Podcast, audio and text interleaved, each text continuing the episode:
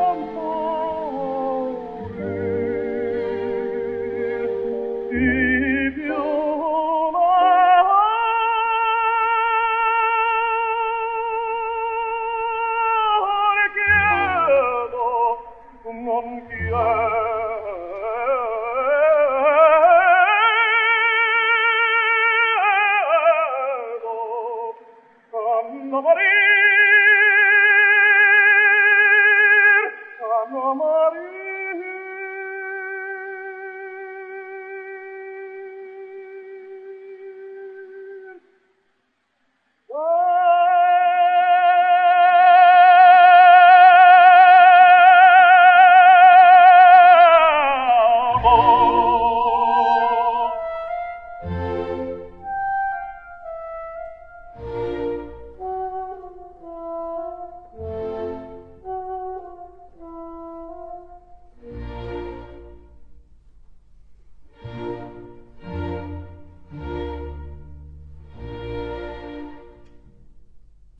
escuchamos al tenor Enrico Caruso, el tenor que en 1904 grabó Una furtiva lágrima de la ópera El elixir del amor compuesta por Donizetti. Esto es Enramada y hoy escucharemos ópera. Trataremos de entender un poquito de este inmenso universo. Hay infinidad de cantantes, tenores, de cantantes sopranos, de hombres y mujeres famosísimos a lo largo de la historia de la ópera. Hay obras, unas más interesantes que otras. El fin de esta enramada no es hacer un estudio profundo porque llevaría años y años tratar de entender y de comprender todo el mundo de la ópera. Apenas elegimos algunos fragmentos, algunas pequeñas áreas, algunas pequeñas historias algunos pequeños tramos de diferentes épocas, de diferentes momentos y épocas. Ópera. Proviene de la lengua italiana y hace referencia a la obra teatral cuyo texto se canta con acompañamiento de una orquesta. El término se aplica para nombrar a la obra el poema dramático destinado a este tipo de representación, al género que agrupa estas obras, a la música típica del género y al teatro construido para representar óperas. El concepto de ópera comenzó a utilizarse alrededor del año 1350. El género forma parte de la tradición de la música clásica occidental e implica diversos tipos de composiciones, entre las que encontramos el aria, el recitativo y la canción. La ópera puede ser cantada por dúos, tríos u otras formaciones, puede requerir la presencia de un coro, tanto para piezas exclusivamente corales como para acompañar ciertas arias. Con el tiempo surgieron varios géneros vinculados a la ópera, aunque con algunas características particulares, como el musical británico y estadounidense, o la zarzuela española, o la opereta vienesa. Italia es uno de los países con mayor tradición en la ópera. Compositores como Rossini, Verdi, los tenores Enrico Caruso o Luciano Pavarotti son algunos de sus principales exponentes.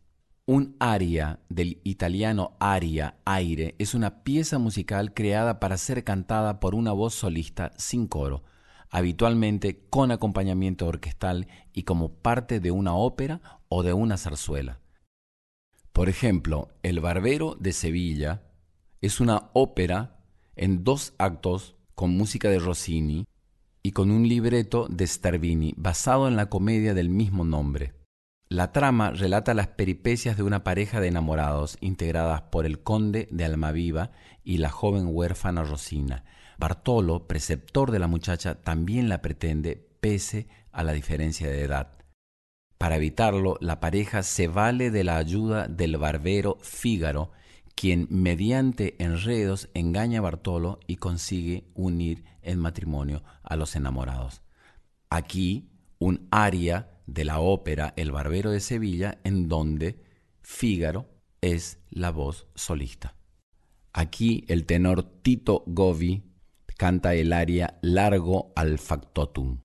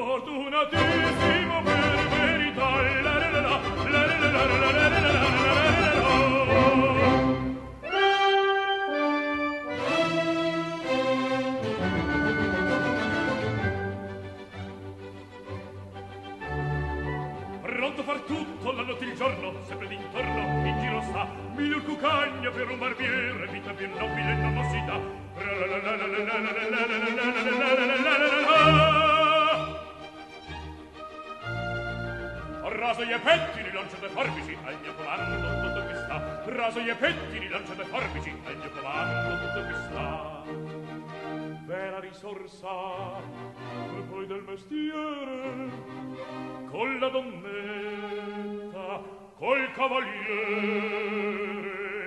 E con la donnetta volterà la ballera col cavaliere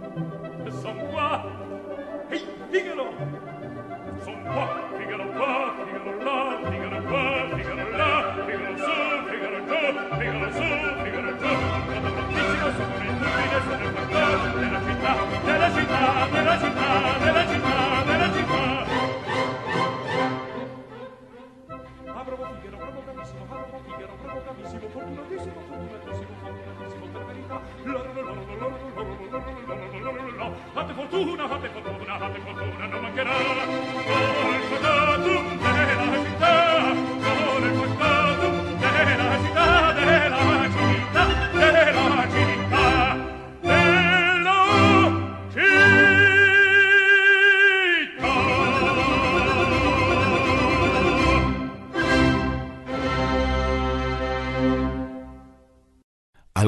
Curiosidades dentro del mundo de la ópera. Por ejemplo, hasta el siglo XVII a las mujeres no se les permitía cantar ni siquiera en los coros. Esta es la razón de que los papeles femeninos corrieran a cargo de los castrati. Doce años tenía Mozart cuando escribió su primera ópera. La lista de óperas de Beethoven es la más corta. Escribió una sola ópera.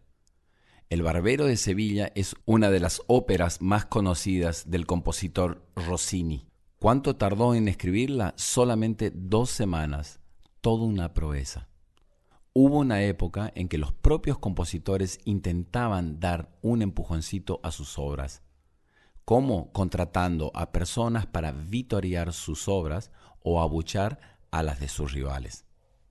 Otelo es una ópera en cuatro actos con música de Giuseppe Verdi y el libreto del italiano Arrigo Boito a partir de la obra de Shakespeare Otelo, el moro de Venecia. Fue la penúltima ópera de Verdi y se estrenó en el Teatro de la Scala de Milán el 5 de febrero de 1887. Con respecto a Otelo, escuché una anécdota en la cual se discutía quién a mediados del siglo XX era el mejor intérprete de la ópera de Otelo, si un cantante chileno llamado Ramón Binay o si un cantante italiano llamado Mario del Mónaco eran rivales con respecto a este papel. Le preguntaron a Toscanini, que sabía del asunto, quién de los dos hacía mejor Otelo, al cual Toscanini respondió, Mario del Mónaco canta Otelo, mientras que Ramón Binay es Otelo. El gran director Toscanini sabía de esto porque fue parte de la orquesta que dirigió Verdi en el estreno en la Escala de Milán. Por eso vamos a escuchar a Mario del Mónaco, el tenor florentino, que fue considerado uno de los más grandes cantantes líricos. Aquí es la última aparición que hace el personaje de Otelo en la ópera de Verdi. Se trata de Ni un mi tema, que nadie me tema, es el acto 4 de Otelo, en donde él ha dado muerte a Desdémona y cuando se entera de que todo ha sido un error, que ha sido víctima de las manipulaciones del lago, ve que su único final posible es la misma muerte.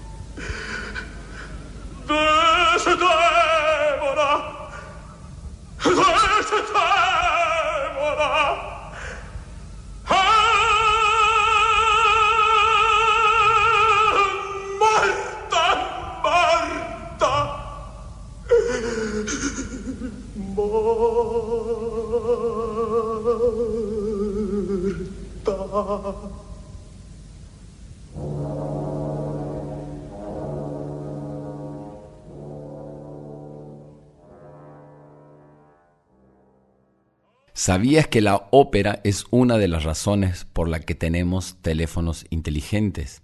Encontré un artículo de una musicóloga llamada Flora Wilson para la BBC y en algunos tramos de este artículo habla de que uno de los primeros usos del teléfono fue como un revolucionario método de la difusión de ópera. Un centenar de años antes de que la transmisión en línea entrara siquiera en la imaginación de la especie humana, los residentes de Londres y París que sabían de tecnología podían reunirse en el café, hotel o club de moda para escuchar actuaciones de ópera por línea. Y cuando los teléfonos fueron entrando en las casas, la plataforma multimedia imprescindible para el hogar era una suscripción al servicio de telefonía de la ópera, el Netflix de esa época. La ópera fue crucial para el éxito temprano del teléfono. Es difícil de imaginar ahora, en estos días, la ópera parece estar muy lejos de cualquier cosa vanguardista. Ciertamente para muchos tiene una reputación de ser conservadora, elitista y ambas, una especie de resaca de malos tiempos de cuando la ópera era el entretenimiento de los aristócratas italianos pero la tecnología ha ayudado a la ópera a viajar mucho más allá de los teatros por más tiempo de lo que uno podría pensar. 150 años antes de YouTube, las melodías de las últimas óperas se escuchaban en las esquinas de las ciudades gracias al órgano de barril, una máquina cuyos niveles de decibeles provocaron la primera legislación contra el ruido del mundo. No podrías descargar una nueva versión de una ópera a mediados del siglo XIX, pero podrías comprar una partitura producida en serie para tocarla en casa, a veces incluso antes de que la ópera hubiera sido puesta en escena. La piratería en la industria de la música no es nada nuevo. A finales del siglo XX, las grabaciones de gramófonos habían transformado la ópera en un producto de consumo imprescindible. Las arias fueron los primeros singles y los cantantes de ópera las primeras estrellas de la grabación. La tecnología hoy en día está haciendo de la ópera aún más disponible. Se puede escuchar en la radio o por stream o en tu auto o en el clip de un teléfono. Entonces, ¿por qué persiste la reputación de exclusividad de la ópera? No hay duda de que los nuevos programas de teatros como el Met y otros teatros del mundo ayudan a que la ópera llegue a más gente que nunca, pero las audiencias interesadas son muy similares a las que asisten a la ópera en persona, predominantemente blancas, opulentas y adultas. En la era digital, el desafío para la ópera no es la disponibilidad. La ópera gratis está a un solo clic, pero las nuevas audiencias simplemente no lo buscan. El mayor problema de la ópera hoy es su mala reputación, una barrera que no se sortea solo con el desarrollo de la tecnología. Aquí una grabación de un aria de la ópera La Bohème del compositor Giacomo Puccini, Claudia Mucio la grabó en 1911.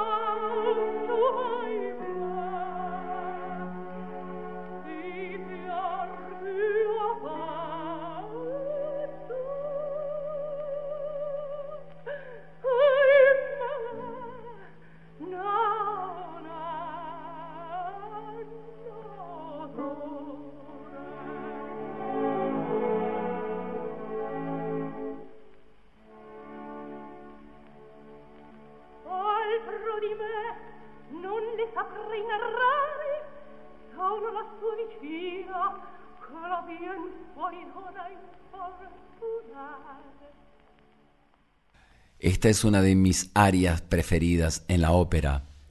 Siempre he escuchado Nadie duerma, nadie duerma, enigma principesco, y al alba venceré, al alba venceré. Esto pertenece a la ópera Turandot de Giacomo Puccini. Turandot cuenta la historia de una cruel princesa china que exige a sus pretendientes que respondan a tres acertijos si quieren casarse con ella. En caso de no lograrlo, morirán. Calaf, un príncipe extranjero que oculta su nombre, acepta el reto y resuelve los tres enigmas. Aquí, Luciano Pavarotti canta el aria Nessun dorma, nadie duerma.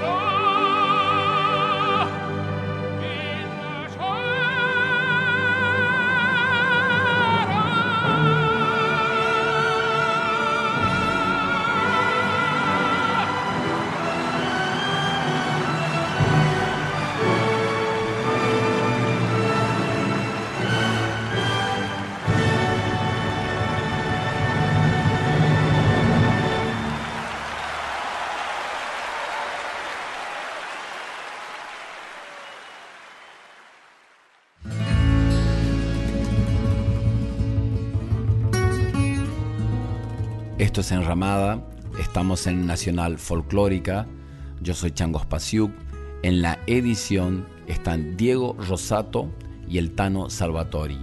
El productor general de la radio es Juan Sixto y la dirección es de Mavi Díaz. La producción del programa es de Rita Medina. Pueden dejarnos sus mensajes en arroba nacional folclórica 987 o en mi Instagram arroba changospasiuk o en mi Facebook arroba el Hoy la ópera, el bel canto, el canto lírico, el mundo inmenso e insondable de la ópera.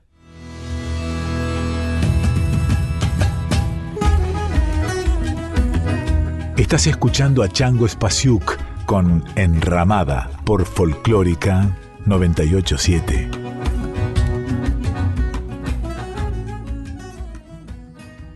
Este programa se hace con el apoyo de Yerba Mate Tarahui, del establecimiento Las Marías.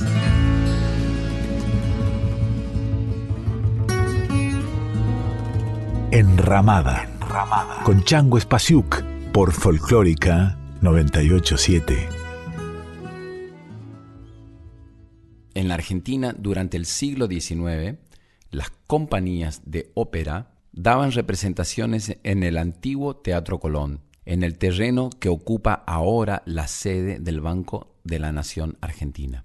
La ópera cobró inmensa popularidad con la masiva inmigración europea a principios del siglo XX, especialmente italianos y españoles. La demanda del antiguo Teatro Colón determinaron que fueran necesario construir un nuevo teatro, obra que se llevó a cabo con la inauguración del nuevo Teatro Colón de Buenos Aires en 1908, donde se estrenaron la mayoría de las óperas de compositores argentinos.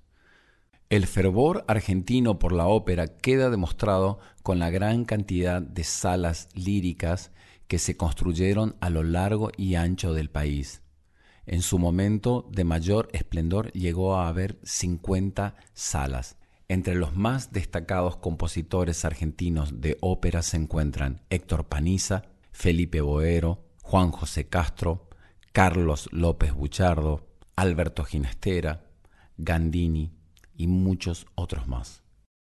La ópera El Matrero de Felipe Boero fue estrenada el 12 de julio de 1929 en el Teatro Colón de Buenos Aires.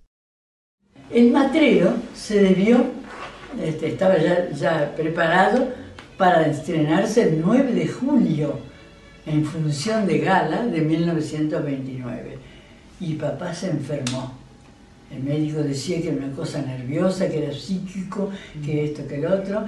Bueno, se enfermó y se enfermó. Sí, podía ser, porque dice mamá que dormía perfectamente y al día siguiente decía, no pegué ojo en toda la noche. Y mamá sabía que sí, estaba re que dormido. Bueno, una cosa psíquica. Por eso se prolongó hasta el 12, al 12 de, julio. Si no se... Bueno, como se iba a dar el, el, este, el 9 de julio, y en un momento de la letra, alguien dice cuando entra el, el, el, matrero, entra al rancho de Don Liborio y dice, mi, vihuela, la vihuela es la, guitarra, ¿no? Mi vihuela encintada. Y decía que la guitarra tenía una cinta. Entonces, como iba a ser el 9 de julio, papá me dijo, mirá, anda, y la víspera del 9 de julio me dijo, mira, anda a la librería y va a haber escarapelas, banderitas, cinta. Fíjate si hay una cinta más o menos de este ancho y de, un metro, qué sé yo cuánto me dijo, y comprala. Compré una cinta para la guitarra de Mirazú cuando entra. Bueno, yo encantada de la vida fui y compré la cinta. Bueno, se la plantó Mirazú atada ahí y cuando aparece Mirazú en el primer acto que aparece cantando la serenata. Primero la serenata se oye, así después entra, entra así con la guitarra y con la cinta de Argentina, que todos se quedaron todos emocionadísimos. Yo me quedé más emocionada que, no, que nadie porque era mi cinta, lo que yo había comprado. A mí me parecía que yo ya tenía una acción ahí, una, era parte de lo que estaba pasando. Era preponderante lo que yo había hecho no era cualquier cosa, era una cosa importantísima. Bueno, apareció con la cinta argentina. Aprieten de los dedos, bendito el pago se recunde ante y enterrarán los surcos al matrero.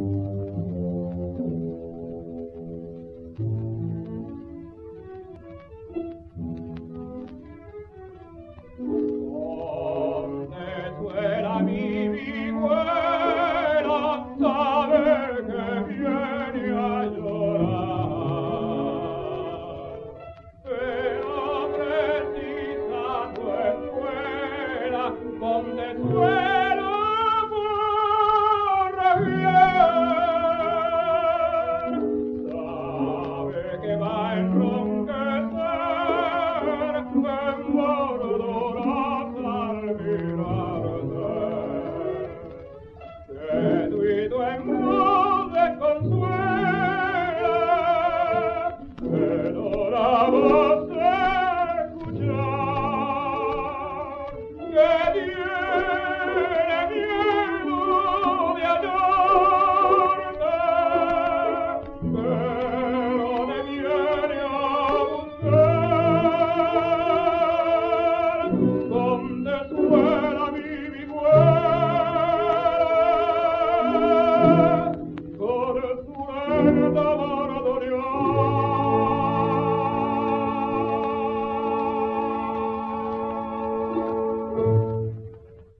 Aurora es una ópera argentina de Héctor Paniza. Fue la primera ópera estrenada en la temporada inaugural del Teatro Colón de Buenos Aires. El aria principal originó la canción a la bandera alta en el cielo, que se conoce con el mismo título de modo independiente a la ópera completa y que es una de las canciones oficiales de nuestro Estado argentino. El título de la ópera Aurora coincide con el nombre de la heroica y trágica protagonista y simultáneamente remite en forma metafórica a la alborada de la independencia nacional, ya que la acción transcurre durante los sucesos de mayo de 1810 en la provincia de Córdoba y aparecen personajes históricos puntuales como Santiago de Liniers y Güemes, la pareja romántica son el joven patriota Mariano y la bella Aurora, que es la hija del jefe de las fuerzas españolas en la ciudad mediterránea.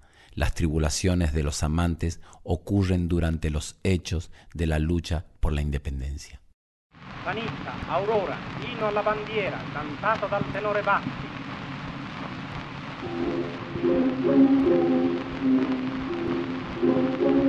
Alzava il cielo una fila guerriera, ardita perché al volo trionfale a una lazzurra del coloro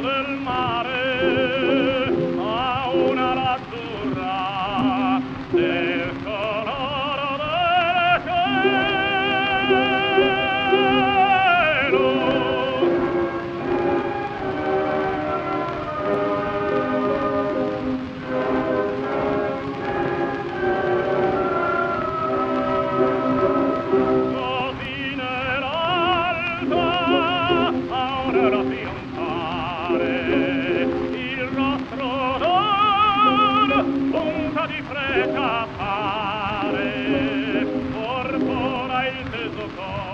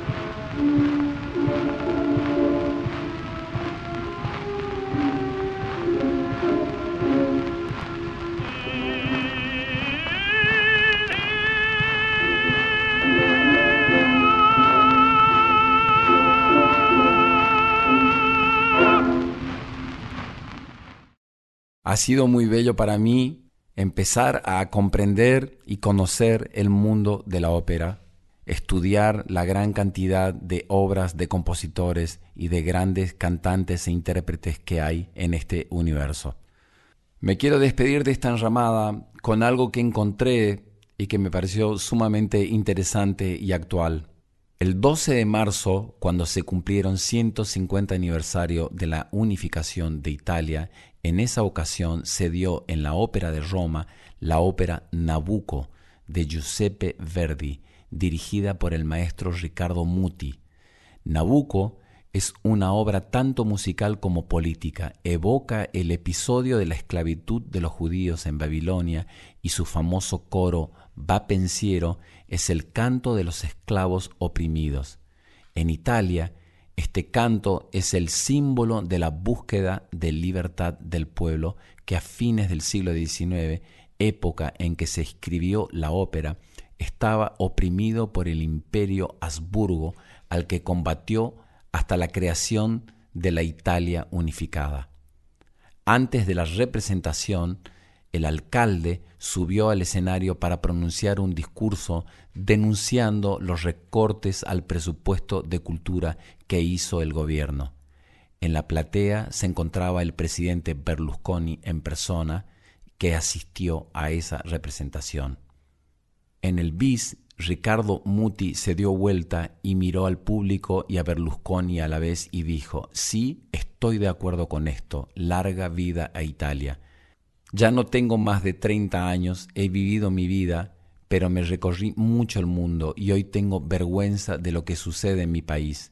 Entonces accedo a vuestro pedido de un bis para el vapenciero nuevamente, no solo por la dicha patriótica que siento, sino porque esta noche, cuando dirija el coro que canto, Ay patria mía, bella y perdida, pensé que si seguimos así vamos a matar a la cultura sobre la cual se construyó la historia de Italia. En tal caso, nuestra patria estaría en verdad bella y perdida.